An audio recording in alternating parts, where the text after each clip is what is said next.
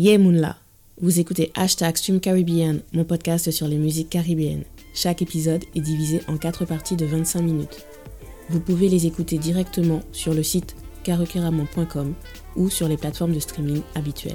Je m'appelle Maïla, j'ai grandi en Guadeloupe en étant entourée de richesses culturelles qui ont façonné celle que je suis, mais dont je n'avais pas conscience avant ma trentaine. Aujourd'hui, je vous invite à faire un voyage musical Karukeramon. J'espère que vous apprécierez cette discussion en Mila Sakabay.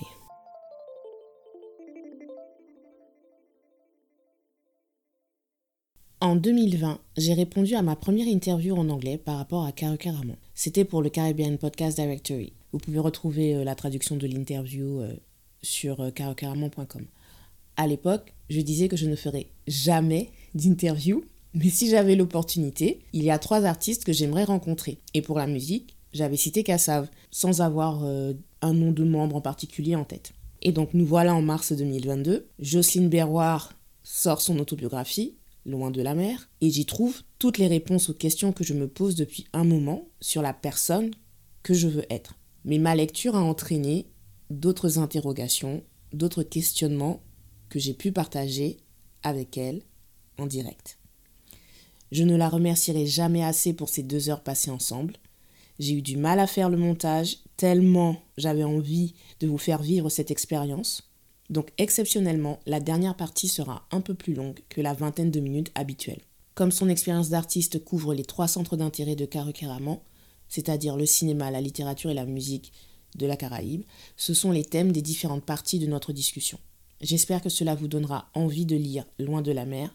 Dans cette première partie, elle nous donne sa vision de sa carrière. Bonne écoute. Mon premier souvenir de chanson martiniquaise, euh, ouh, ouh, ouh.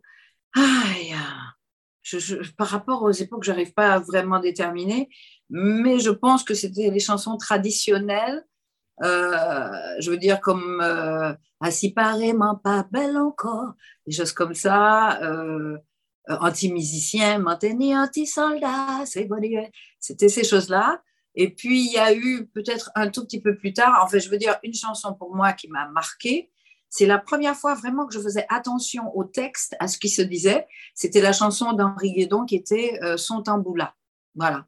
Son tamboula, pourquoi? Parce que le tambour n'était pas aussi présent en ville à la Martinique qu'en que, qu'en Guadeloupe. Moi, j'ai été à la Guadeloupe et j'ai vu dans des mariages de personnes euh, qui avaient vraiment les moyens le tambour que ça ne choque personne. En Martinique, il était plutôt à la campagne. Il fallait qu'on monte à, Sainte-Marie ou qu'on aille ailleurs dans le sud. Mais il n'y avait pas véritablement de, Enfin, le belay, je l'ai vu uniquement avec les groupes folkloriques quand j'avais l'occasion d'être dans un hôtel ou, euh, euh, je veux dire, dans le, fameux cercle martiniquais qui était l'endroit où allait mon père, où il rencontrait des tas de gens, euh, de, collègues, etc. Et donc, à ce moment-là, je voyais les groupes folkloriques et c'était les Imzap ou Abap et tous ces trucs-là qui sont des chansons traditionnelles tirées du belay, mais euh, euh, c'était surtout la, la Begin, la Mazurka, la valse créole, c'était surtout ces choses-là euh, que j'entendais. Et par la suite, il y a eu tous les, tous les groupes qui faisaient danser, comme les Léopards, les, les Typical Combo, toutes ces choses-là. Quoi. Donc, je veux dire, il y a plusieurs époques, mais je crois que quand j'étais petite, c'était surtout le Begin Mazurka Vals Créole. C'était ça, les premières chansons antillaises euh, que, que j'ai entendues et, appréciées. Là, euh, parmi euh, les personnes que j'ai déjà interviewées, Kassav est revenu deux fois comme leur premier hum. souvenir de, de, chansons, de chansons de chez nous. Et, et sinon, ben, c'est aussi des chansons par rapport au tambour. Donc, Je pense qu'ils peut-être 40 ans de moins que moi, c'est ça Euh, non, même. Euh, oh non, on est né dans les années 80, fin, fin des années 70, euh, début des années 80. C'est ça, avec 70, 80. Bon, une trentaine d'années, on va dire. c'est. moi, quand, quand, quand, quand j'ai commencé à connaître le, le tambour, j'étais déjà étudiante. C'était avec Eugène Mona, justement, qui était qui faisait des concerts à Fort-de-France. Donc, euh, les gens allaient le voir. Moi, on ne m'autorisait pas y aller. J'ai été le voir quand j'étais étudiante à Paris. Je n'ai pas vu Eugène Mona euh, à la Martinique. Le tambour, vraiment, je vous dis, c'était uniquement que dans, le, dans, dans, dans les, les, les, les, représentations en fait, des groupes folkloriques. Que j'avais l'occasion d'entendre. Sinon, il y avait aussi les chansons de carnaval. Alors, les chansons de carnaval, ça pouvait partir dans n'importe quel sens. Il y avait les papillons volés qui étaient très propres et compagnie, mais c'est dames baissez bas, baissez bas, baissez bas. Et, puis, à côté, il y avait Jojo, pas ça, fait ça, etc. Et ça restait encore très propre. Il y avait beaucoup de double sens, euh, et des choses comme ça, comme anti-musicien. Anti-musicien, j'ai compris cette chanson-là quand j'étais adulte, mais quand j'étais petite, même on y avait bon, ça bien, ça voulait rien dire pour moi. heureusement, j'ai envie de dire quand même parce que. Oui, tout à fait, tout à fait. Euh, ma deuxième question, euh, à quel moment vous vous êtes dit, ça y est, c'est mon métier? Quand j'ai commencé à être professionnelle, c'est quand j'ai décidé que je, que je pouvais payer mon loyer toute seule sans l'aide de ma mère. Ma mère avait euh, plusieurs enfants donc faisant des études. Elle était obligée de nous donner de l'argent chaque mois et, il ne devait pas lui rester grand-chose. Donc j'ai réalisé que je ne pouvais pas continuer à recevoir de l'argent d'elle et je lui ai dit que c'était bon, je pouvais payer mon loyer toute seule. C'est la question que les artistes n'aiment pas, mais euh, c'est euh, comment décrire votre carrière en trois mots uniquement? Bon, après, En trois Vous pouvez en faire quatre, parce que c'est vous. Ma carrière, comment décrire ma carrière Je crois que c'était un, chance. Ma carrière, si je dois la décrire en trois, quatre mots, je dirais en premier mot, la chance. Et Jacob le dit souvent, il disait qu'on peut avoir le talent, mais il faut avoir la chance de rencontrer les bonnes personnes. Je crois que je peux dire que j'ai eu de la chance. Alors peut-être que c'est mon aura, peut-être que c'est une façon de penser qui a fait que, mais en tout cas, j'ai eu la chance de rencontrer des tas de gens qui m'ont appris des tas de choses, euh, que ce soit Roland Louis au tout début, euh, David Martial par la suite, les Gibson Brothers, Lavillier, et Cassav pour finir, je veux dire pour parler des personnes euh, essentielles avec lesquelles j'ai travaillé au début, je veux dire j'ai eu la chance de les rencontrer, la chance de travailler avec eux. Ça. Deuxièmement, je crois que c'est la persévérance. La persévérance parce que ce n'est pas un métier facile. Un jour ça marche, le lendemain ça ne marche pas. On a peut-être des envies et des choses comme ça, et puis tout ne se passe pas comme on a envie que ça se passe. En tout cas, pas au moment où on souhaiterait avoir justement une progression dans sa carrière artistique.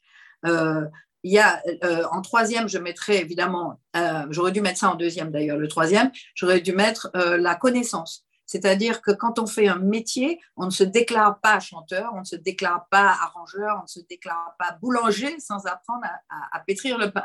Voilà, donc on fait de la musique, il faut apprendre ce que c'est que la musique. Alors j'ai eu la chance d'apprendre, de, de, connaître un peu le solfège, puisque j'avais fait quand même six années de, piano classique. Euh, donc je connaissais le solfège. Et, mais chanter, je chantonnais. En fait, j'ouvrais ma bouche et je, déclamais. Mais il a fallu que j'aille prendre des cours de chant pour savoir ce que c'est que respirer pour chanter. Parce que ça m'a permis justement de ne pas être enroué euh, régulièrement. Donc, il y a, on est au troisième, oui. qu'on va serait peut-être le deuxième, mais c'est pas grave. Et en quatrième, euh, ma carrière, je dirais le bonheur, tout simplement parce que c'était un, c'était un, plaisir de, de, de, faire ce métier-là, malgré toutes les difficultés, malgré euh, toutes les déceptions qu'on pourrait avoir. Chaque fois que je me suis retrouvée en scène, et notamment avec Kassav, mais avec les autres aussi, je veux dire, j'avais vraiment du bonheur à être en scène. J'aimais ce que je faisais, j'aimais mon métier, et je, crois que c'est ça.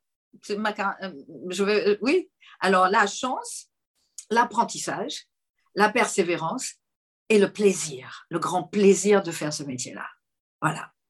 J'aime beaucoup euh, la, quatrième, euh, le quatrième mot sur le fait, enfin, vous utilisez le mot bonheur, et euh, ça, c'est quelque chose, je trouve qu'on a beaucoup de mal, mais je pense que c'est la société qui est comme ça.